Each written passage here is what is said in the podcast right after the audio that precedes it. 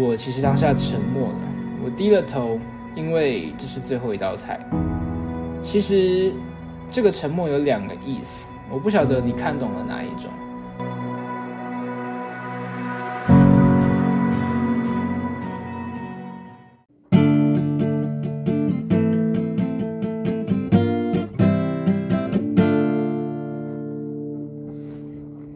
欢迎大家收听《大学生题外话》，我是你们的主持人阿鹏。欢迎大家回到阿鹏陪你聊聊天的单元。上集那集受到蛮大的回响，感谢大家的喜欢。也有很多人密我说他们听的也很感动，然后也有一些呃听众呢也是密我说他们有听到哭了，真是很感谢大家的支持跟感谢大家的喜欢。那上礼拜那集呢，加上审片，加上后来的放出去，我总共前前后大概听了四五次。然后我也请我还请我的剪辑师帮我做了一个特别的版本，那就是把那个背景音乐换成刻在我心里的名字的伴奏的版本。对我自己也蛮喜欢那个版本的，对，因为我觉得那个故事，然后搭配我的语气，其实还蛮搭，刻在我心里的名字。对，但是后来我就没有把它放上串流平台啦，因为有一些版权的问题，对，所以我就没有把它放上 YouTube 或是 Apple Podcast，就是存着自己听，或者是有兴趣的听众，或是有想要那个版本的听众，也可以跟我说，我可以把那个版本再传给你。对，然后我前前后后听了四次，最后我听到刻在我心的名字那个版本的时候，我还听到跑去便利商店买甜点吃。你知道这是一件对我来说还蛮特别的事情，因为我是一个不太吃甜点的人。然后我就听到觉得，哎，很难过，然后就感觉吃甜点比较能。抚慰难过的时候的心灵吧，很特别，因为平常也不吃甜点，对，但是难过的时候就会有想吃甜点，对，然后上礼拜那样吃，然后也造就了我这礼拜的体脂上升了。今天去健身房测的时候，总共上升了一点五趴，我觉得这是有点小难过。看来之后在没有没有他的日子，好像要，呃，也不是好像是一定要回去好好健身了，对，不能让体脂再往上升了。那这集来跟大家聊聊上礼拜的后续好了，不知道大家会不会好奇无菜单料理哦？对，因为我最后一餐是请他吃无菜单料理嘛。那我第一次吃无菜单好像是我十六还是十七岁的生日。那当时我是在大安区的一家呃日式料理店，叫做奇一的呃日式料理店吃的午餐单料理。那因为那是生日餐嘛，那那时候我当然就点了两千五百块最贵的套餐。那当时确实是蛮好吃，也蛮惊艳的。那有一些很厉害的呈现手法，比如说怎样的烤鱼啊，或是怎样的蒸蛋，或者是一个很特别的呃散寿司做成的寿司蛋糕。然后甚至在那天有吃到中腹跟上腹。那时候是我十六十七岁，那时候还没开始做我的美食账的时候，吃到一家很惊艳的无菜单料理。那我想说这次呢，呃，我朋友在去日本之前呢。嗯，就请他吃一个无菜单料理。但是我这一次选的这家，他没有上一家来的这么厉害，对。但是他其实也是很多网友推荐，然后在网络上也是其实蛮有名的。他叫曹料理，那他是呃很多人说它是台北 CP 值最高的无菜单料理。那它在台北信义区五百八十块就可以吃到无菜单的日本料理，但我还是点了一零八零的套餐。其实我本来有想要点更贵，就是要提前预约，它也有一千。好像一五八零，然后二零八零跟二五八零，对，但是嗯，我有问我朋友，但最后还是被他劝退了，因为你说不想要我花太多的钱，对，所以我最后还是点了呃比五八零再贵一等的一零八零的套餐。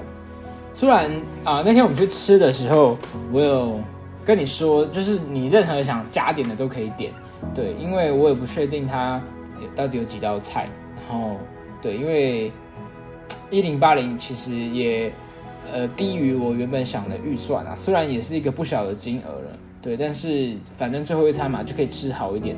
然后我也主动的点两支酒。那我记得我们好像点了一支海尼根吧，然后一支三德里的都是啤酒。那不得不说，我觉得那家店有点小可惜的地方是，它的酒柜在我们去的时候没有很完善，而且刚开店，所以其实人没有很满，这是好的啦，因为。呃，虽然都是在案前，但是，嗯，这间店的人手其实有点少的。因为上次我去吃另外一家无菜单，他们可能会有三个师傅，然后一个负责握寿司啊，一个负责蒸物，一个负责烤物这样子。那这间店比较特别，它是只有一个师傅，然后加上一个帮手吧，他看起来也不是不会做菜，就负责倒倒茶、点点餐这样的。对，但是他感觉也像是新来的，就是问他什么他都不知道，他都要再去问一下师傅。对，所以我觉得师傅让一个人不知道忙不忙得过来，是感觉有点仓促吧。对我自己在旁边看的都觉得有点嗯辛苦啦。对，不过。呃，还是一个无菜单呐，其他其实还是不错，CP 值也确实高。那它确实也有一些比较贵的食材啊，像是鲍鱼啊、龙虾，只是它龙虾用的就比较小只，就不是我们在外面吃到那种很新鲜、很大只的龙虾。那在生鱼片的部分，其实表现都还算平平，还算 OK 啦。就是呃，比较贵的可能有干贝吧，然后其他我好像呃，我想一下有没有什么特别厉害的。有，我记得我吃到点松露，然后猪肋排，然后这些之外，好像就没有特别厉害、特别厉害的食材，像是什么尾鱼的中段啊、上段那些的这种比较厉害的食材，好像是没有吃到。对，那一直吃到最后，其实我们什么都没有加点，到最后一道甜点上来的当下，我其实当下沉默了，我低了头，因为这是最后一道菜。其实这个沉默有两个意思，我不晓得你看懂了哪一种。一个是这就是我们在台湾一起吃的最后一道菜了，第二个是妈的干，我根本没有吃饱啊！但我但我想你应该没有看出来这层意思，因为当我在最后一道菜，我回头问你说：“哎，今天吃下来有吃饱吗？”你居然回答我有，结果马上被我光速拆穿，我马上吐槽你说：“干最好事啦，我都没有吃饱，你跟我说你有吃饱。”你的食量至少是我的三到五倍，我都没吃饱，你跟我说你有吃饱，你也笑着说被你发现了，那原因还是你不想让我多花钱。对我记得你好像笑的蛮夸张的，因为我拆穿你拆穿的超快，我都没有吃饱，你怎么可能吃饱？其实最后我也提了很多意见，就是我也提了很多意要要不要去别家聚餐，因为其实信义区呃有其实我有蛮多口袋的餐厅的，但是你都拒绝了。啊，我不知道你是想要早点回去，还是真的不想让我多花钱。我只是觉得，我们在路上看到一些不错的餐厅，然后再经过一些有意思的酒吧，当我直觉很直觉的说出“哎哎，我们下次可以来这家”的时候，竟然这么的心酸，因为下次有可能是两年之后。你也一直拿这个开玩笑，我说要去续摊吃别家的时候，你都笑着说“下次，下次，好了好了，下次”。然后，啊，没办法，好吧，下次就下次。虽然有点不舍，也虽然真的没有吃饱，但我接受你最后的温柔。对，那这个就是上礼拜想要跟大家分享的后续，我们去吃无菜单的料理，以及你给我最后的温柔。那今天呢，又跟你交换了一下讯息，你在日本也过得不错，感到很开心。然后，居然日本的宿舍大家都流行买电锅，他们都会在宿舍自己煮白米饭。然后配咖喱干，我觉得很酷。台湾的宿舍应该一般都是以外食为主吧，而且他们的宿舍每个人都有配有一间自己的厕所。你知道，在日本其实，嗯，不管是饭店也好，还是嗯居住的地方也好，其实他们嗯住的房子都是偏小的。他们的就算连饭店你付了很多钱，他的房间跟台湾比起来也是比较小的。那他在日本的宿舍居然每个人都有一间自己独立的厕所，我觉得。诶，这是蛮令我意外的，原来他们这么注重这个方面。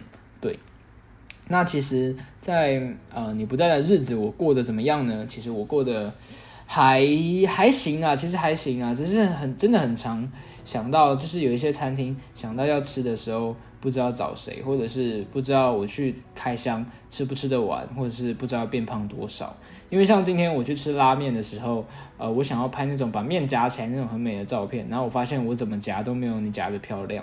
然后我发现我怎么夹我的面都会长得很奇怪，我也不知道为什么，是我夹面有问题还是怎样。虽然身为一个美食部落客，运用那个餐具对我来说一直是一个很引以为傲的事情，但是没想到在呃自己夹面、自己拍照这件事情上面这么的困难。